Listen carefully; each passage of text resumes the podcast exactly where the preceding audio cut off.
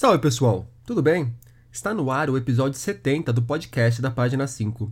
Aqui Rodrigo Casarim. Página 5 é também a coluna de livros que edito no portal UOL. Estou no Instagram como página.5 e no Twitter como arroba rodcasarim, casarim com S e com N. Antes de começar o episódio de hoje, um pedido. Se você gosta do podcast, faz favor para mim, compartilha ele por aí, indica para os amigos, para os inimigos, dá uma força na divulgação, isso ajuda pra caramba. Silviano Santiago é um dos grandes nomes da nossa literatura contemporânea. Na ficção, é autor de obras como Em Liberdade, Stella Manhattan, Mil Rosas Roubadas, que lhe valeu Oceanos de 2015, e Machado, vencedor do Jabuti de 2017. Fico nesses troféus apenas para mencionar dois dos diversos prêmios conquistados pelo autor. Em Mil Rosas Roubadas e em Machado, aliás, Silviano entrega ao leitor romances que têm muito de sua pegada de ensaísta. Nesse campo, ele é autor de Uma Literatura nos Trópicos, Genealogia da Ferocidade e do recém-lançado Fisiologia da Composição. Foi Fisiologia da Composição que esteve no centro do longo papo que batemos. Nesse trabalho, feito já durante a pandemia, Silviano se debruça sobre Memórias do Cárcere, de Graciliano Ramos, e Memórias Póstumas de Brás Cubas e Esaú e Jacó, os dois de Machado de Assis, para analisar como esses autores tratam do corpo nessas obras e de que forma esse tratamento reflete a condição física do próprio Graciliano e do próprio Machado. O corpo aprisionado de um e o corpo adoecido de outro estão na base desse novo ensaio de Silviano. Graciliano e Machado, aliás, marcam momentos importantes da carreira de professor, escritor e crítico literário que Silviano construiu ao longo de seus 84 anos. Acompanhem nosso papo e deem atenção para o que o Silviano fala lá para o final sobre a amizade. Me parece um momento especialmente bonito. Então, Silviano, para começar o nosso papo, é, eu gostaria de saber de você, antes de chegar no Fisiologia da Composição, Queria que você contasse um pouco sobre a sua relação com o Machado e com o Graciliano. Não só a sua relação profissional com eles, mas eu acredito que a sua relação pessoal, a sua relação enquanto leitor com eles deve preceder essa parte profissional. Você pode dar um, fazer um apanhado dessa história claro. sua, junto com o Machado, junto com o Graciliano, Inclusive, se quiser já pontuar como que eles vão aparecer na sua obra ficcional, no caso do Machado, que é um, que é um ensaio, e do Em, uhum. em Liberdade. Claro. Olha, eu, eu devo dizer inicialmente é, que eu não comecei minha vida, ponhamos, é, intelectual é, pela literatura. Eu chego à literatura um pouco tarde. Eu começo pelo cinema, quer dizer, eu fui crítico de cinema, inclusive, durante algum tempo, li muito sobre cinema, eu tinha um conhecimento de cinema de teoria maior do que qualquer conhecimento que eu tinha de literatura.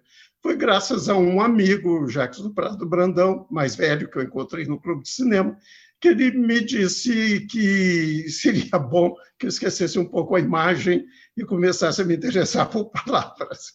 E ele me deu alguns livros para ler, né? e eu comecei a ler, então, nessa época, que eu devia ter 14, 15 anos, mais ou menos, e entraram não só autores nacionais, como autores estrangeiros, porque eu já tinha na cabeça de querer eventualmente sair do Brasil, me especializar, já que eu trabalhava com cinema, que é uma arte universal, quer dizer, eu já queria sair do Brasil. Então, Machado de Assis e Graciliano Ramos, eu diria até que Graciliano Ramos entra primeiro do que Machado de Assis porque é aquela coisa do contemporâneo, né? Você se interessa mais pelo contemporâneo, sobretudo, né?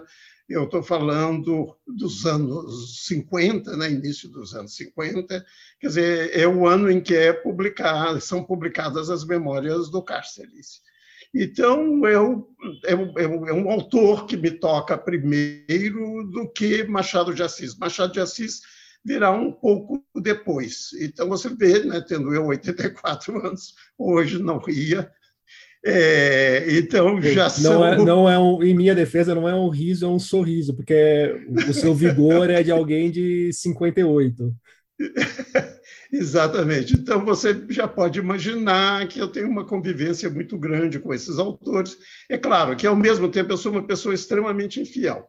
Eu nunca fui fiel a nada na vida. Então, sendo extremamente infiel, não significa que eu seja um especialista em Machado ou um especialista em Graciliano Ramos, ou em Carlos Drummond, ou em Mário de Andrade, e assim por diante. Quer dizer, eles tiveram determinados momentos expressivos na minha vida.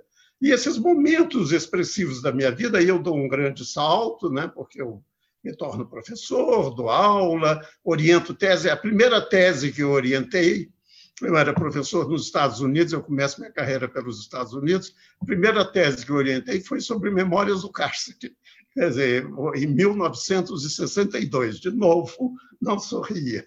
Então, desde 62, eu já tenho um contato, ponhamos até mesmo acadêmico, com, com, é, é, com Graciliano Ramos, e logo depois, cronologicamente falando, Pouco depois, eu começo a, me inter... começo a escrever sobre Machado de Assis, e um dos meus primeiros textos é um texto que hoje é relativamente conhecido, que é sobre Dom Casmurro e se chama Retórica da Verossimilhança.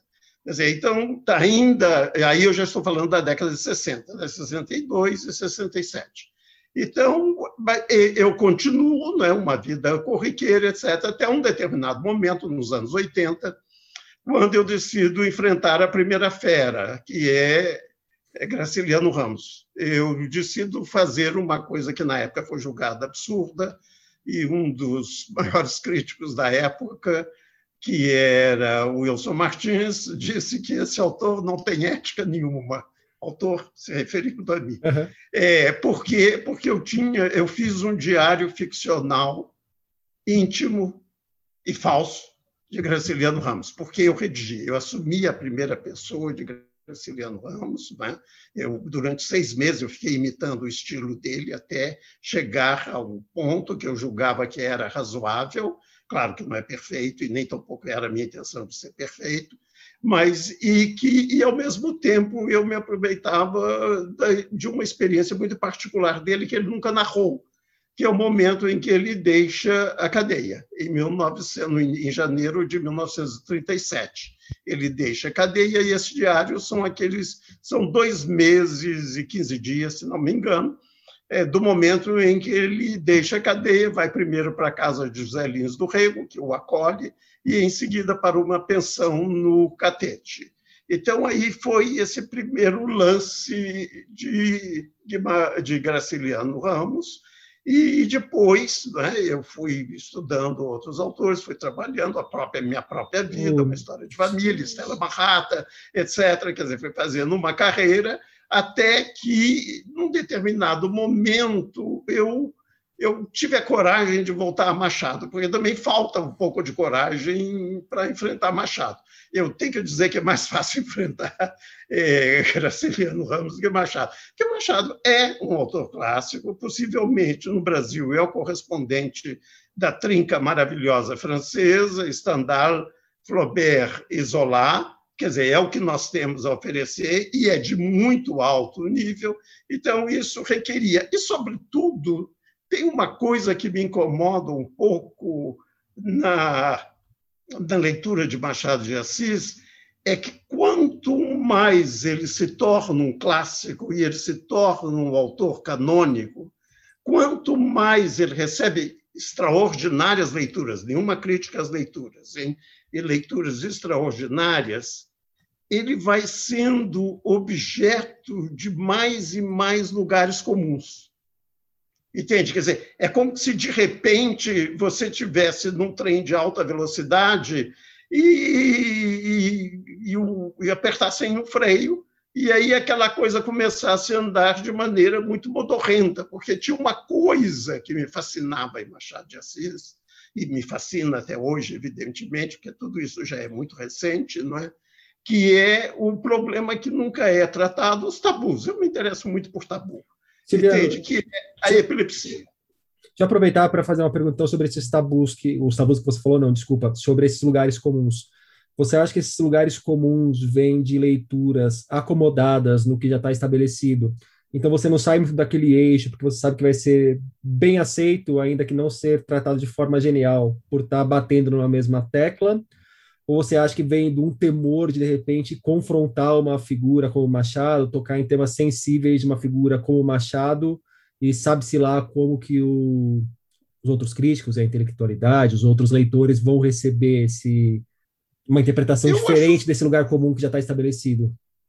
Eu, eu acho que tem, sobretudo, é... você sabe que nós somos muito conservadores, né? Acho que não estou dizendo nenhuma novidade em época de Bolsonaro.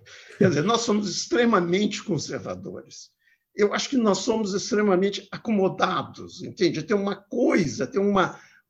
A, a inércia parece que é, nasceu e cresceu no Brasil, entende? Então, tem esse movimento de inércia que é muito forte no Brasil.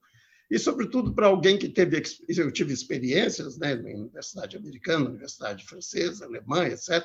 Quer dizer, eu vejo que existe uma espécie, um pouco de inércia em relação ao que é clássico, não tanto em relação ao que é novo. Pelo contrário, em relação ao que é novo, até muito, muito mais boa vontade no Brasil do que nos outros países, eu diria. Quer dizer, a gente acolhe muito bem o novo no Brasil. É muito difícil o novo ser acolhido é, nos países, ponhamos, que a gente chama vulgarmente de primeiro mundo. É muito difícil. Aqui não, o novo é acolhido imediatamente é, é até mesmo endeusado, antes mesmo que ele prove que ele seja uma figura divina. Mas o canônico é gozado. O canônico, nós nos acomodamos e vamos indo, sabe assim, uma espécie de uma lenga-lenga. Agora, você tem razão, pode ser receio, em primeiro lugar, de enfrentar uma bibliografia enorme, porque você não pode, de repente, pensar que você vai trabalhar Machado de Assis e que você vai se safar de uma biblioteca, de uma bibliografia possivelmente de uns 15 livros, entende? Pelo, ao menos 15 livros. Então, tem esse detalhe também. E, por outro lado, a rentabilidade daquele livro vai ser pequena. Por rentabilidade, eu estou falando tanto da comercial quanto também da intelectual e da acadêmica porque o canônico não merece no Brasil aquela atenção que ele merece, por exemplo, que um, ponhamos, um Flaubert merece na França, eu já mencionei três, ou um Shakespeare na, na Inglaterra, entende? Ele não merece, quer dizer, e aí vai surgindo, quer dizer, essas figuras vão se esclerosando. E eu, às vezes, escuto, né, ou leio coisas de ponhamos de jovens críticos, de pessoas bem mais jovens, ou jovens críticos, e aí eu vou vendo né, como, como foram esclerosando certas ideias em lugar de a pessoa. Né?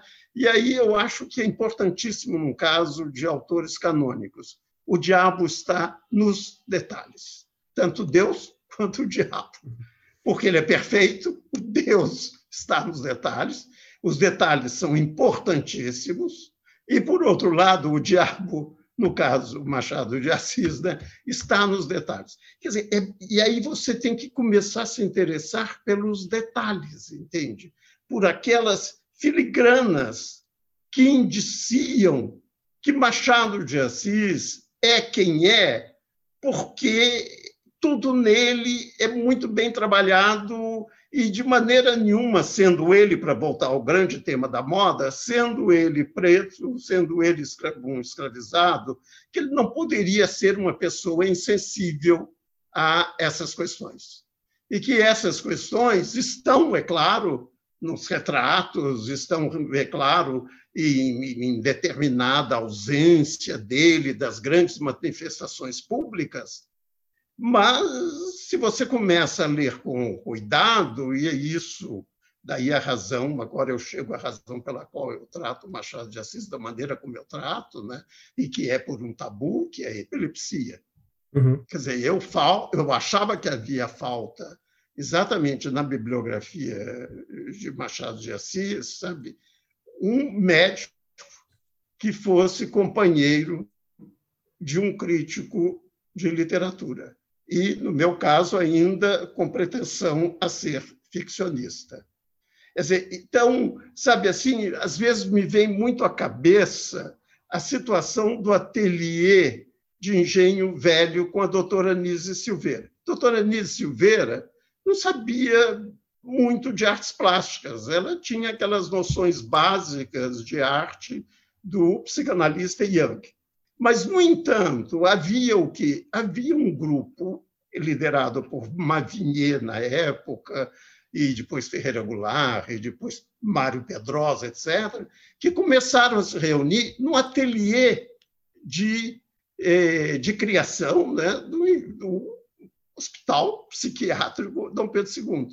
Quer dizer, Dona Nise não quis vir para as artes plásticas, nem o pessoal das artes plásticas quis ir para o lado da Dona Nise. Mas não há dúvida que havia uma conjunção muito interessante. É essa conjunção que eu procuro no romance Machado, por exemplo, e que eu estendo em fisiologia. Quer dizer, é essa conjunção de querer acreditar que Machado de Assis não só não era insensível à cor da pele, como também não era insensível a uma doença terrível que ele tinha. Bom, então, e a minha desculpa. Desculpa, não, queria falar, já que a gente está entrando no, no, no Fisiologia, é, pode concluir, claro, seu raciocínio, me desculpa ter interrompido, é, mas aí depois eu já queria saber por que escrever Fisiologia neste momento. Eu sei que a pandemia teve um, um impacto, aí você vai dimensionar o tamanho do impacto nessa decisão, e aí depois também já puxar para o Graciliano, que eu queria que você falasse um pouco da forma como você encara o corpo do Graciliano Ramos enquanto pessoa e o corpo do Graciliano, Graciliano Ramos na obra do Graciliano, numa obra não ficcional, no caso. É, começando pelos grandes temas, seria a liberdade. A liberdade e a solidão. Né? Liberdade, de uma certa maneira, que se encontra cerceada pelo confinamento, e o próprio confinamento, que é a solidão, e tudo isso casado e coincidente com a própria condição de escritor. Quer dizer, você tem, então, a conjunção de algo que você faz por prazer. Eu sou solitário por prazer, porque eu gosto de literatura, eu gosto de ser leitor e gosto de ser escritor. Então, isso é solidão, uma solidão por prazer, não é por necessidade. E, de repente, essa solidão é por necessidade. Ao mesmo tempo, na minha idade, eu tenho que tomar todos os devidos cuidados. E entre, conjugando essas coisas, né, curiosamente, a questão da saúde. Quer dizer, então, no caso da doutora Anissa, era a saúde mental. E hoje em dia é a saúde física. Então, me interessa esse diálogo também por causa disso porque é o momento em que eu acho que há todo um esforço da, ponhamos, é, é, dos governantes em desacreditar a saúde, quando é exatamente um momento em que a gente descobre que a saúde é algo de essencial até mesmo na produção artística. Entende que há uma, uma conjunção muito grande entre esses dois, entre essas duas forças é, de afirmação da vida. É tanto que, num determinado momento, eu vou citar Nietzsche, não é? a grande saúde, né? que não é aquela saúde que nós todos temos, mas a grande saúde é aquela saúde que excede a saúde comum, que é a, saúde, a grande saúde de Machado de Assis, tendo todos aqueles problemas, não é? Ele, no entanto, se torna um grande escritor. E como é, então, que passa a me interessar a questão do corpo, mas não tanto o corpo enquanto tematizado, quer dizer, tema, né? uma descrição longa do corpo, etc. Mas como o corpo, e aí eu já me aproximo bastante do livro, o corpo está na composição da obra. Quer dizer, então, o que você vai ver, por exemplo, é que esses detalhes, tanto em relação à questão negra em Machado de Assis, ou à questão escravizada em Machado de Assis, e à condição epilética, elas estão nos detalhes. O primeiro caso, por exemplo, a gente vai ver na, no fato de que ele, está, ele nunca escolhe um personagem único, um personagem sujeito, por assim dizer. Os personagens em Machado de Assis são sempre personagens coletivos. Quer dizer, eles possibilitam duas, três, quatro leituras. E eu dou um exemplo que é estudado longamente no livro, que é Isaú e Jacó. Uhum. Isaú e Jacó, se tivesse sido escrito por Gustave Flaubert ou Guy de Maupassant, seria Pedro e Paulo, ou os gêmeos. Mas não. Aliás, O título original, se a gente ler com muito cuidado, detalhes né, do livro, o título original do livro era ab ovo, do começo, né, uma expressão latina que significa do começo. Quer dizer, o livro não começa do começo, que seria a subida no morro da senhora grávida com dois filhos, com dois gêmeos, no, uh, quando, a, a, querendo saber sobre o futuro dos dois gêmeos. Ele não começa aí, ele começa com o quê? Já no título. No momento em que você inscreve Pedro e Paulo em Isaú e Jacó. E a hora que você inscreve Esaú e Jacó, você vai vendo, então, do interesse Machado de Assis em criar, e aí eu acho que a gente tem que assumir isso, personagens que são muito semelhantes, mas não tão elevados, não é? mas são muito semelhantes ao, que, ao que acontece com o Fernando Pessoa. São personagens meio heterônimos. Você tem que analisar tanto Pedro e Paulo, os dois gêmeos, mas como também você tem que analisar o que eles têm de quê? De Esaú e Jacó. E se você vai ver é, Esaú e Jacó, existe sempre uma constante no patriarcalismo judaico. É que o primogênito é destituído do seu poder de primogênito em favor do filho mais novo. E no caso, Esaú é o filho mais velho, o primogênito. E Jacó é que passa a ser o primogênito. E quando você vai ver um pseudônimo, que eu chamaria agora de heterônimo, de Machado de Assis, quando ele escreve um conto e publica um conto na revista de Joaquim, de Joaquim Nabuco, ele vai assinar Manassés.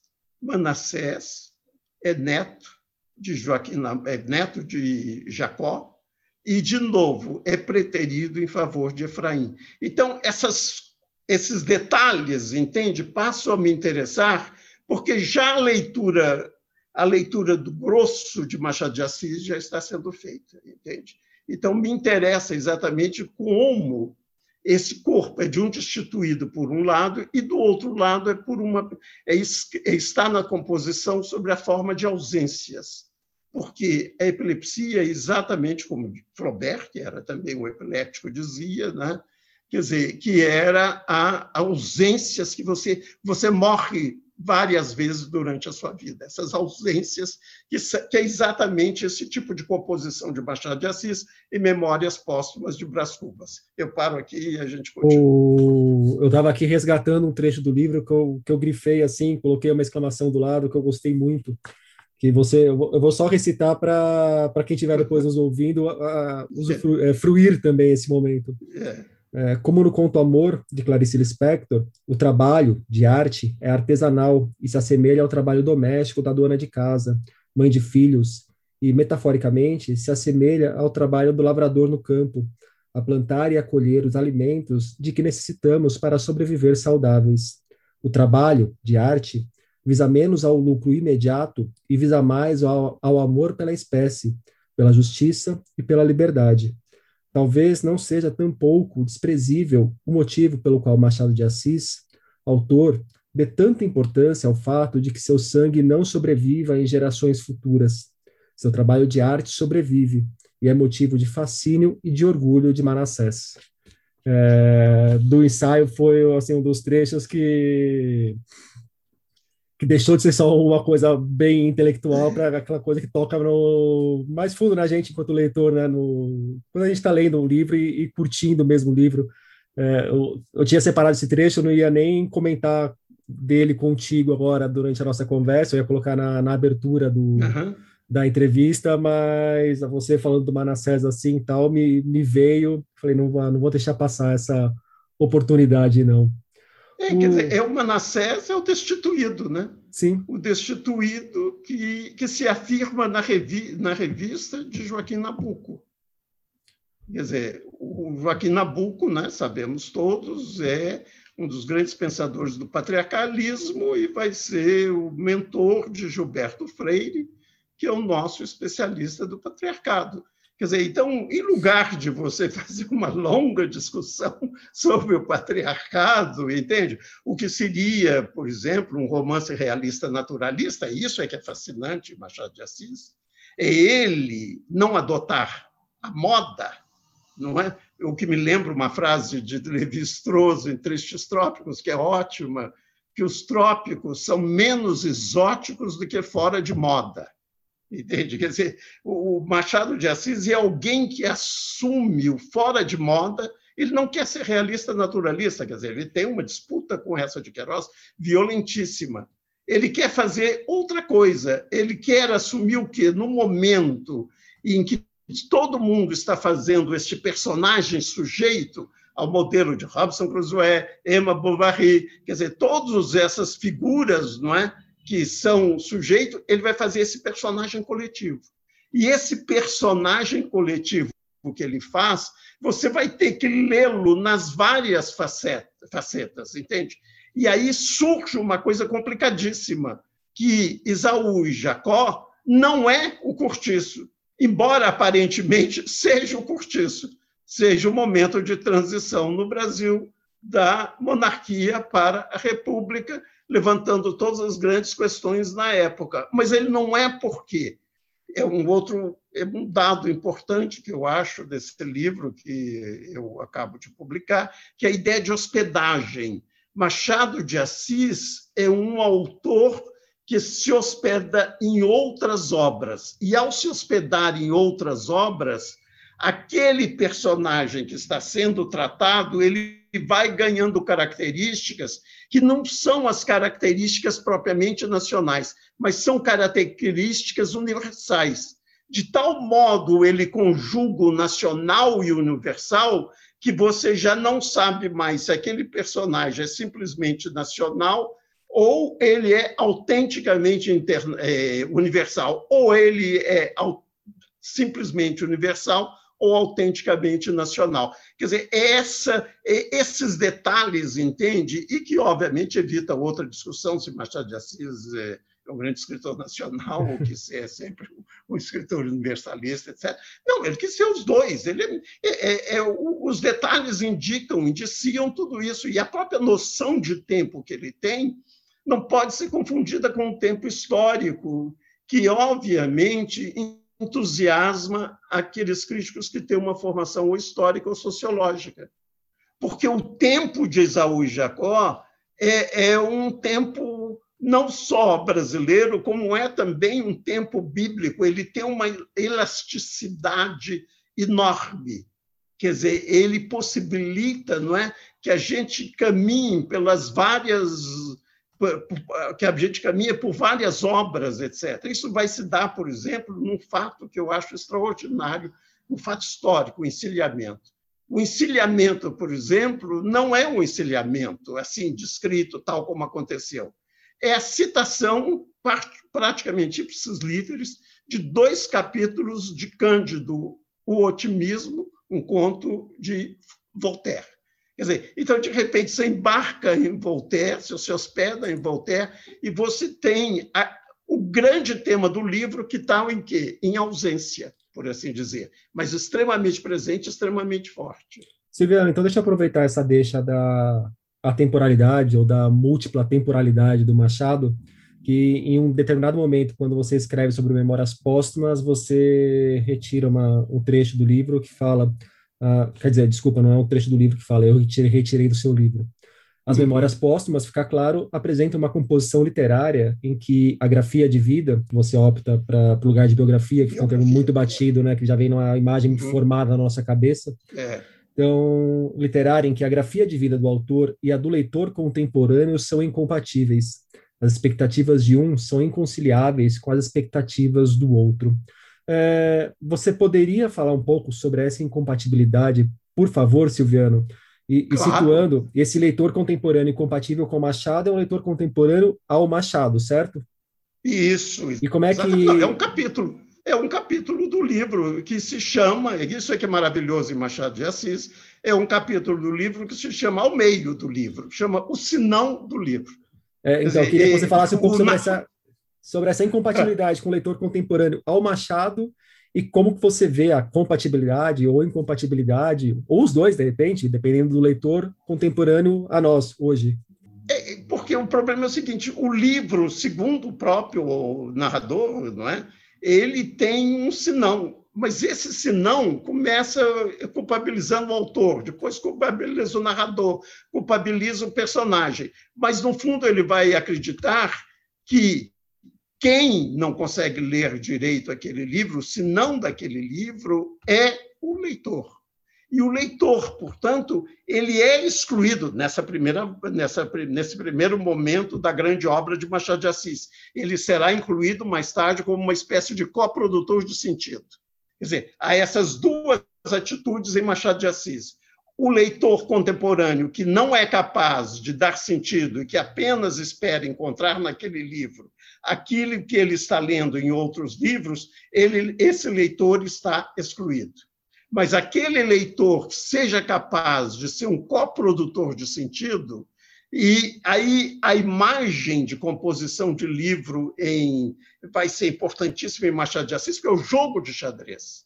O jogo de xadrez em que você tem as pedras brancas e as pedras pretas. Já vê as alusões que existem aí. Tanto as duas pedras podem avançar, entende? As pedras brancas e as pedras pretas mas é preciso que, as, que haja uma, um desejo, uma força para avançar.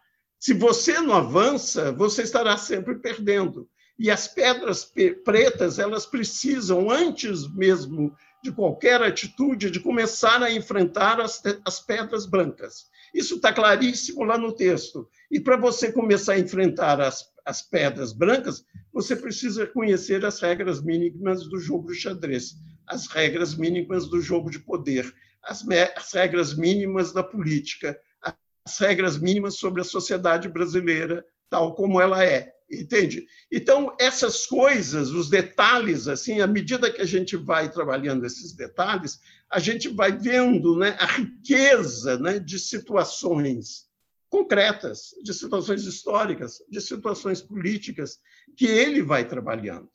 Quer dizer, a, a, a lei áurea, não, as pedras pretas não avançam tanto com a lei áurea, é o que ele está nos dizendo. Entende?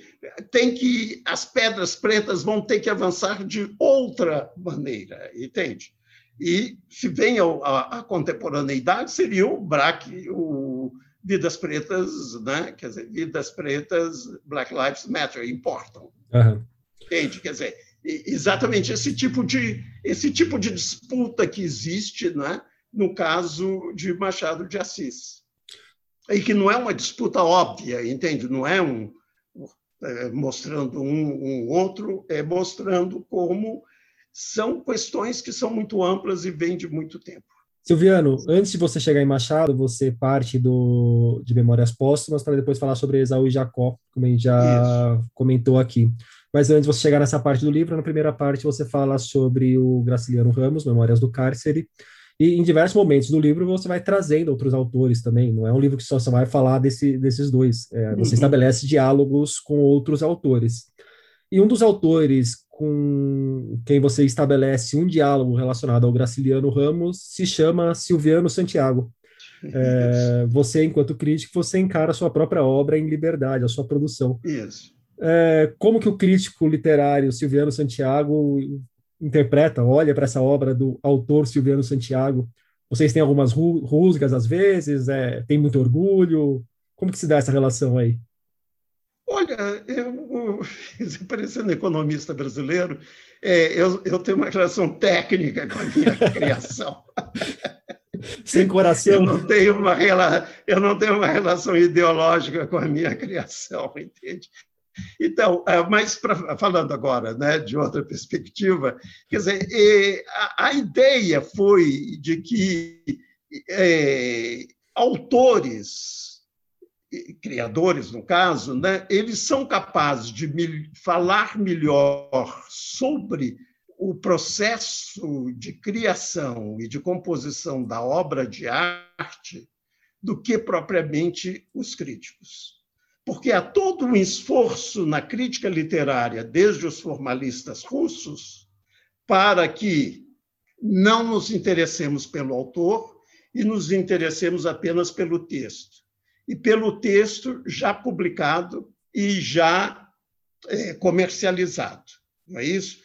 E o meu interesse agora, e aí de novo eu volto à questão né, da inércia, é sair dessa atitude e passar para uma outra atitude. Em lugar de eu ficar ao final do túnel da criação, que é ter o livro publicado e só ler aquele livro publicado, o que eu não sou contra, não é uma questão de ser contra isso, é que é uma atitude apenas, não é toda forma de leitura. O leitor, por exemplo, comum, ele age dessa maneira, e ainda bem que temos leitores comuns e que agem dessa maneira.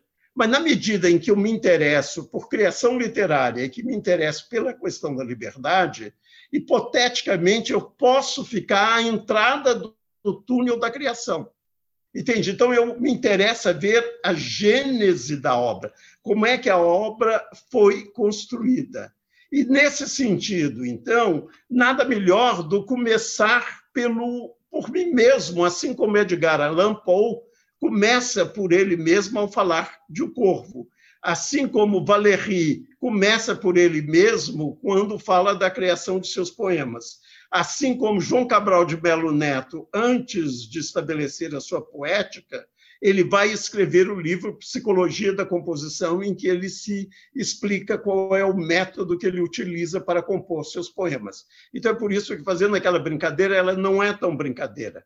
É uma técnica, entende? Quer dizer, é, um, é uma determinada técnica de que eu me vali e que, que, e que só pode ser conhecida eu, se você, em lugar de ver a obra já pronta, ou seja, ficar ao final do túnel, você fica ao começo do túnel, por exemplo, num ateliê de artista.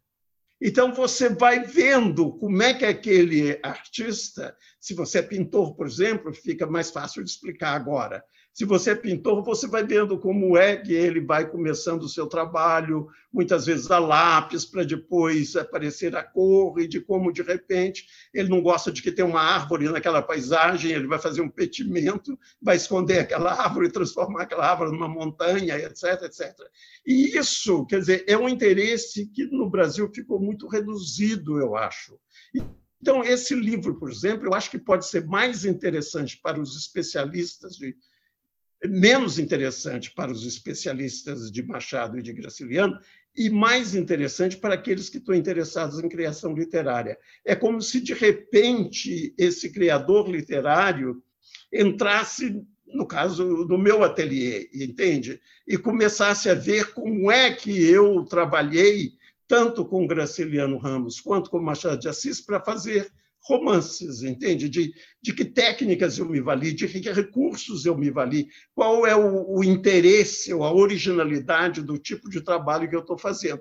E isso, por exemplo, tem um filme de 1956 de Henri Georges Clouseau, que é maravilhoso, que chama O Mistério Picasso, Le Mystère Picasso, que exatamente Clouseau filma durante, ganhou o Grande Prêmio de Cannes, na época, inclusive 56, é, é, é, Picasso vai, usa, pinta num, num vidro e você vai vendo as várias fases da composição de 20 trabalhos no vidro, entende? Como é que ele vai trabalhando, como é que ele vai organizando, como é que ele vai usando o espaço, as cores, o preto, ou, ou, ou ainda as divisões né, que, que são necessárias para que haja para que haja uma composição equilibrada, etc., ou desequilibrada, dependendo.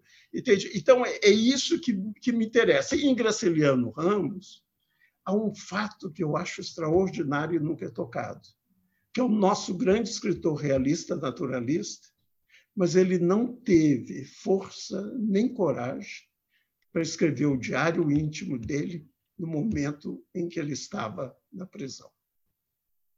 Entende? Quer dizer, ele deixou que as lembranças escrevessem aquela experiência que ele estava sentindo na pele. É, é dizer, isso muito representativo, ver, né? Muito representativo, inclusive deste momento que nós estamos vivendo, que é o momento da pandemia e todos querem escrever sobre a pandemia. E no entanto, Graciliano Ramos, no momento em que possivelmente possivelmente é um dos escritores que mais sofreu no Brasil, porque ele ficou praticamente um ano na cadeia e em condições miseráveis. Naquele momento, ele, ele não conseguia. E eu, eu até trouxe uma colinha aqui, eu não sei se eu vou conseguir ler, acho que consigo ler, que eu acho fascinante. Eu vou ter que tirar o óculos, eu, é, a minha decisão de traçar um diário encolhia-se, bambeava, sem nenhum estímulo fora ou dentro. Os fatos repisados banalizavam-se. Apenas quatro ou cinco sobressaíam, mas ao dar-lhes forma, vi-os reduzidos, insignificantes. Difícil enxertar, enxertar neles algumas circunstâncias que lhes desse relevo e brilho, saíam e relevo e brilho saíam saíam naturalmente, perdão, que lhe dessem relevo e brilho, saíam naturalmente do papel apagados, chatos e irremediáveis. Prosa de noticiarista vagabundo. Entende? Quer dizer, como ele se dá conta né, disso que Machado de Assis também dará conta de outra forma, que narrar o personagem só no seu próprio tempo não é suficiente. Entende? Porque você acaba banalizando, você acaba não enriquecendo. É essa questão da perspectiva que, a meu ver, é tanto importante Machado de Assis, volto às palavras que eu disse sobre Machado de Assis, não é? Como também Graciliano Ramos, porque ele optou por escrever as memórias do cárcere e não o diário do cárcere. Porque o diário do cárcere, ele achava o quê? Que os fatos acabavam ficando repisados ao lhes dar forma, entende?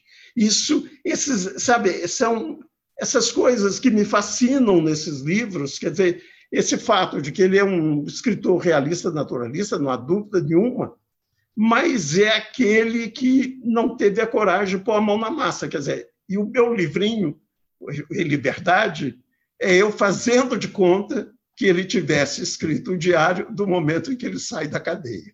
Fazendo, é um diário. Fazendo é um diário o que deveria de... ter feito. Exatamente. Mas só que já repara que a perspectiva, as perspectivas se baralharam todo, porque eu não sou eu, nem me caça é me caça, como diz Federico Garcia Lorca, entende?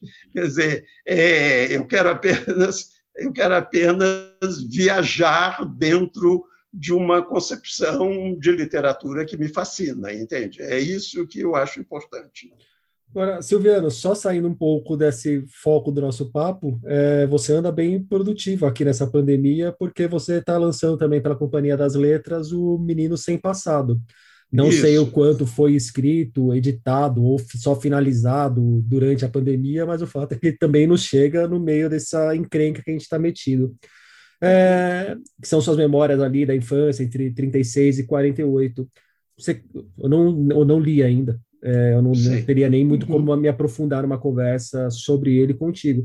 Mas quer falar um pouquinho sobre ele, para quem estiver nos claro, também claro, esse livro que está claro, quer dizer, aí? É, quer dizer, é, um, é o que eu poderia dizer, um romance histórico. Porque eu estou tratando de 36, 40, 48, não é? É um romance histórico e, e na medida do possível, né?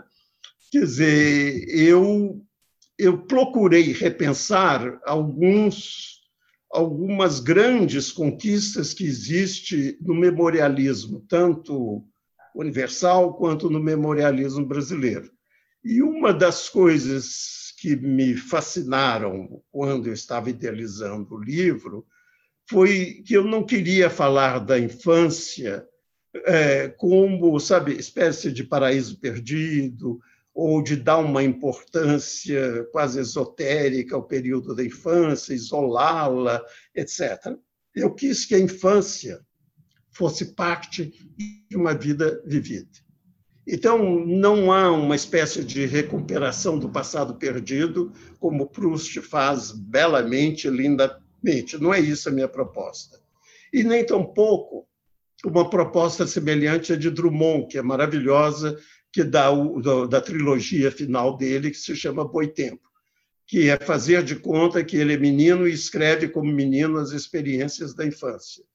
Quer dizer, o narrador é um adulto, é um velho, e ele tem uma concepção de tempo, né, que é uma concepção eh, que eu diria, quer dizer, tomada de empréstimo dos, dos teóricos que me interessam, em caso particular, um que se chama Gilles Deleuze, é, é que o presente não é uma dimensão tão importante. Quer dizer, o presente, ou seja, o acontecimento, quando o acontecimento acontece, não é uma dimensão tão importante, porque o, o, esse presente ele acaba se subdividindo infinitamente em passado e futuro.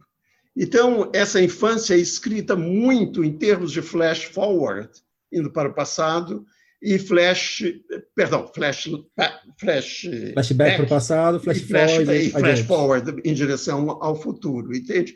Então essa instabilidade do acontecimento e do presente, eu acho que é, é uma coisa assim interessante, entende? Porque é um período extremamente rico, né? Coincide com a guerra na Europa e com a ditadura Vargas aqui, e esse menino por perdeu a mãe, no luto total, ele acaba encontrando a sua satisfação e satisfazendo a, a sua curiosidade intelectual lendo gibis. Então, ele tem uma espécie de vivência, é, é, vivência provinciana da guerra, entende?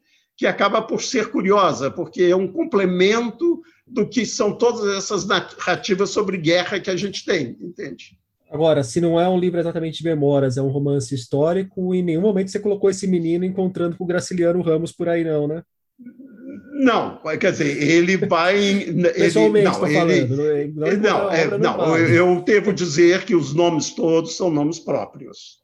E isso é uma questão extremamente delicada. Quer dizer, é, os nomes de todas as pessoas, quer dizer, claro, muito da obra que a gente escreve tem a ver com pessoas que a gente conhece, pessoas familiares. Ali não, quer dizer, meu avô tem o seu nome de avô, seu nome próprio, a sua descendência, etc. Meu pai, é, minha madrasta, minha mãe, minha madrasta, meus irmãos, etc. Portanto, é um tipo de escrita. Agora, isso não impede que o escritor esteja surgindo disso e que ele se esteja interessante por, sim, seja interessado por Drummond, por exemplo, pelo poema exatamente Infância de Drummond, em que ele lia Robson Crusoe.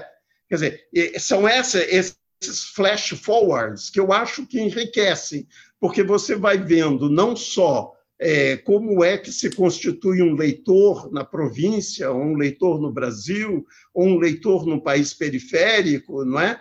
Como é que ele se constitui e como é que eu fui, fui constituído da mesma maneira, embora pense de maneira totalmente diferente de Drummond no momento de fazer a narrativa. Grande, a grande questão que eu acho, para simplificar um pouco e ao mesmo tempo configurar o, o grosso do livro, é que nessa família que eu descrevo não há árvore patriarcal. Dizer, isso é a grande diferença também das diversas memórias que existem, memórias familiares que existem, né, onde existe uma árvore patriarcal. as figuras são, quer dizer, infelizmente, eh, os, as coisas não se arranjaram da maneira como se arranjou convencionalmente na minha família, entende? Então, o que, que acontece? É que a única maneira de você reproduzir, a grande imagem para reproduzir o que é o livro, seria um vitral de igreja, entende? Em que as figuras são decepadas, cortadas, não tem certos pedaços, uhum. etc. Quer dizer, isso é uma outra, um outro lance que o, que o livro tem. Mas fora disso, quer dizer, tem o meu, por coincidência, o meu primo foi da FEB, entende? Da Força Expedicionária Brasileira. A história dele é contadinha direitinho, quer dizer, tem um tio meu que era louco, realmente louco, a história dele é contada direitinho, com um nome próprio, etc. Isso, para quem está acostumado a ser ficcionista, é barra pesada. Foi difícil. A invenção tem limites. Quer dizer, um personagem você pode ir melhorando, aperfeiçoando, etc. Mas um ser humano não há muito como você aperfeiçoar. Você tem que. E ainda mais o ser humano da família que você tem que encarar dessa forma, né? Não, e, e além do mais até por uma questão aí sim ética, não é? Porque aí é, um, é uma questão que você está você tá, tá desenhando o perfil de um outro. E esse perfil de um outro ele tem que ser mais próximo desse outro possível, embora ele seja sempre seu, não há como. Então, esses jogos de alteridade também eu acho que são bonitos. Por exemplo, podem ser vistos como bonitos, em particular as figuras mais velhas, o meu avô, coisas desse gênero. Falando em coisas bonitas, Silviano, é, uma última pergunta agora voltando à fisiologia da composição. Já para o final do livro, você, quando está falando sobre as cartas do, do Machado de Assis, você tira uma, você pesca uma citação do Ricardo Piglia, Respiração Artificial, se não me falha a memória, Isso. sobre como que as cartas são um modelo muito bom para uma autobiografia. E depois ali você fala sobre amizade também, as cartas entre amigos tal. E a amizade é um traço muito caro à sua obra, pelo menos na leitura que eu faço da sua obra, porque nessa leitura uhum. o Mil Rosas Roubadas tem um papel chave por causa da minha formação enquanto leitor, acima de tudo. Uhum. E, e, aí você fala muito ali, é um livro sobre, um belo livro sobre a sua amizade com Ezequiel Neves. Para a gente fechar, eu queria que você falasse um pouco sobre a amizade, não só na sua vida, mas a amizade como você vê assim na, na arte e o valor da amizade para você enquanto crítico, enquanto pessoa, enquanto profissional, enquanto Silviano Santiago, enquanto todos, todas as pessoas que você é em você mesmo. Uhum. Olha, é, quer dizer, é um tema que encabula. se, fosse, se fosse a cores, veriam que meu rosto deve estar vermelho. Mas, em todo caso, quer dizer, eu acho que a amizade é, é bonita porque é a perda de si no outro. E essa perda de si no outro, ela se dá por uma grande admiração que você tem por aquela personalidade. Um, não só admiração, mas uma afeição, um, um desejo mesmo que você tem por aquela outra personalidade. Então, essa, esse tipo de relacionamento, ele, em geral, no meu caso, ele acaba sendo suplantado por um processo que eu pessoalmente acho bonito, mas que muitas pessoas acham que é insatisfatório, que é a grandeza do outro, entende? é, a, a, grandeza do outro, a celebração do outro, um, uma, uma perda de identidade que não é provisória, porque aquilo é muito forte, é muito pesado e aquilo vai até as suas entranhas, vai até o seu coração, até a sua mente também, entende? E essa perda provisória de identidade, eu acho que me significa muito no mundo pelo interesse que eu nutro desde sempre e que hoje se tornou quase um lugar comum, é, o que não é uma pena, o que eu acho que é uma grande qualidade na, na sociedade universal, entende? Que é o gosto pela diferença, entende? Eu, eu sou uma pessoa que sempre me afirmei pela diferença. Eu, eu, eu não gosto de me afirmar e reafirmar pela identidade, entende? Então, daí, por exemplo, eu diria que é esses autores que nós sobre nós falamos sobre em particular sobre dois autores, esses dois autores, por exemplo, é, são exemplos de minha grande amizade, entende? Apesar de não tê-los conhecido pessoalmente, que é Machado de Assis e, e Graciliano Ramos, e, e, outros, mas no caso hoje é esse. É isso que eu acho, sabe? É essa minha dispersão quando eu estava nos Estados Unidos, por exemplo, politicamente, eu acabei me interessando muito, sendo professor universitário, pelos movimentos, por exemplo, indígenas, quando eu estava no Novo México, pelos movimentos dos, dos Black Panthers, quando eu estava em SUNY, SUNY, quer dizer, na State University of New York, em Buffalo. E, finalmente, eu fui cofundador de um Puerto Rican Study Center, quer dizer, que era sobre a primeira vez né, que se estudava a questão latina na universidade, não do ponto de vista da América Latina, mas do latino, ou seja, daqueles imigrantes, aquilo que eu chamo cosmopolita pobre, né? Aquele imigrante pobre, o pachuco na Califórnia, o mexicano pobre, o porto-riquenho pobre na, em Nova York, né? Quer dizer, então, isso é uma, é uma atitude que é não só é visceral, como é também social e é também política. Silviano Santiago, muito obrigado pelo papo. Eu que te agradeço, Rodrigo. Fisiologia da composição, gênese da obra literária e criação em Graciliano Ramos e Machado de Assis, de Silviano Santiago, chega aos leitores pela CEP, em parceria com o selo Suplemento Pernambuco. A editora Bazar do Tempo acaba de lançar o Clube F, clube de assinaturas de livros escritos apenas por autoras. O primeiro livro de Clube F é Um Quarto Só Seu, de Virginia Woolf, em tradução de Júlia Romeu e prefácio de Socorro Ascioli. Nos próximos meses, nomes como Alice Walker e Djamila Ribeiro também deverão chegar aos membros do clube.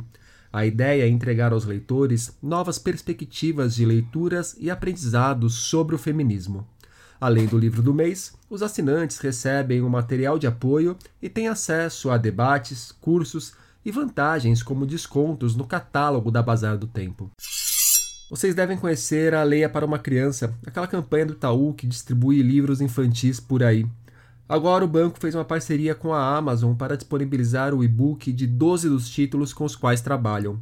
Livros digitais como Da Janela de Minas e A Menina das Estrelas estão disponíveis na faixa no link que deixarei para vocês. Os e-books podem ser lidos em aplicativos para celulares e computadores e no Kindle.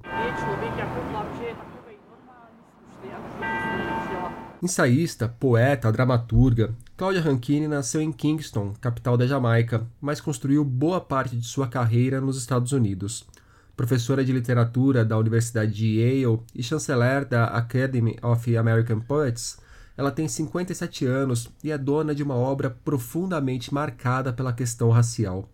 Em 2014, o seu Cidadã, uma lírica americana, arrebatou uma série de prêmios. A obra, que mistura gêneros e linguagens, ganhou há pouco uma tradução no Brasil assinada por Stephanie Borges. A Stephanie deu uma palavra sobre Cidadã aqui para o podcast. Cidadã é um livro que reúne diferentes formas poéticas e todo um diálogo com fotografia e obras de arte para tratar das relações entre a linguagem, o corpo negro e o racismo.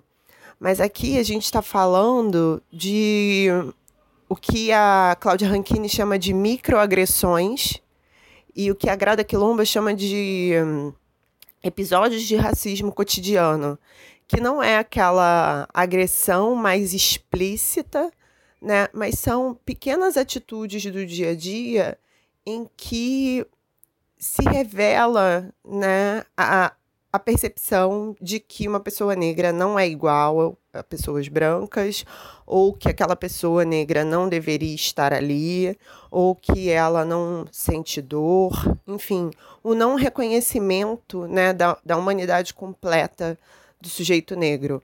E ela faz isso com muita inteligência, alternando memórias, episódios, mas também com ensaios roteiros para videoarte, é, com citações a autores como James Baldwin, Franz Fanon. É um, é um procedimento muito interessante que cria uma experiência de leitura muito rica.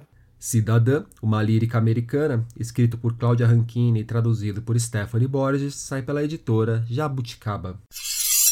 No ano passado, a Instante publicou o romance A Muralha, dando início a um trabalho de resgate da obra de Diná Silveira de Queiroz, uma grande best-seller brasileira do século XX. Na ocasião, a Maria Valéria Rezende deu uma palavra sobre a obra da colega, inclusive. Vocês podem ouvir no episódio 32 do podcast da página 5. Agora, a editora coloca outro trabalho de Diná de volta às livrarias. Falo de Floradas na Serra, romance de estreia da autora publicado originalmente em 1939. A história sobre a rotina das pessoas que iam para a Serra da Mantiqueira tratar da tuberculose recebeu o prêmio Antônio de Alcântara Machado, da Academia Paulista de Letras, em 1940 e foi adaptada para o cinema e para a televisão. Quem assina o prefácio dessa edição da Instante é a escritora Ana Maria Machado. Ela registra: Mesmo que surgido despretensiosamente e escrito por uma jovem ainda na casa dos 20 anos, este livro é um marco na história da literatura produzida por mulheres no Brasil. Dois homens que nunca se encontram em Buenos Aires, este nunca entre parênteses. Crônicas de velórios anunciados, Labaredas Labaredas. Esses são nomes de três dos 16 contos de O Lado que Não Era Visível para Quem Estava na Estrada, o novo livro de Luiz Roberto Amabile. O Luiz é autor também de O Amor é um Lugar Estranho, com o qual foi finalista do Prêmio Açorianos na categoria Conto, e O Livro dos Cachorros, além de ter dado uma força para o mestre Luiz Antônio Assis Brasil no trabalho feito em escrever ficção. É o Luiz que apresenta seu novo trabalho para a gente. O Lado que Não Era Visível para Quem Estava na Estrada é um livro de contos que alia o prazer da leitura com algo na tessitura dos textos que tira o leitor da zona de conforto. Essa é a ideia, levar o leitor para um outro lugar, para um outro lado, e ao mesmo tempo ser bom de ler, claro. Esse efeito se consegue empregando diversos recursos.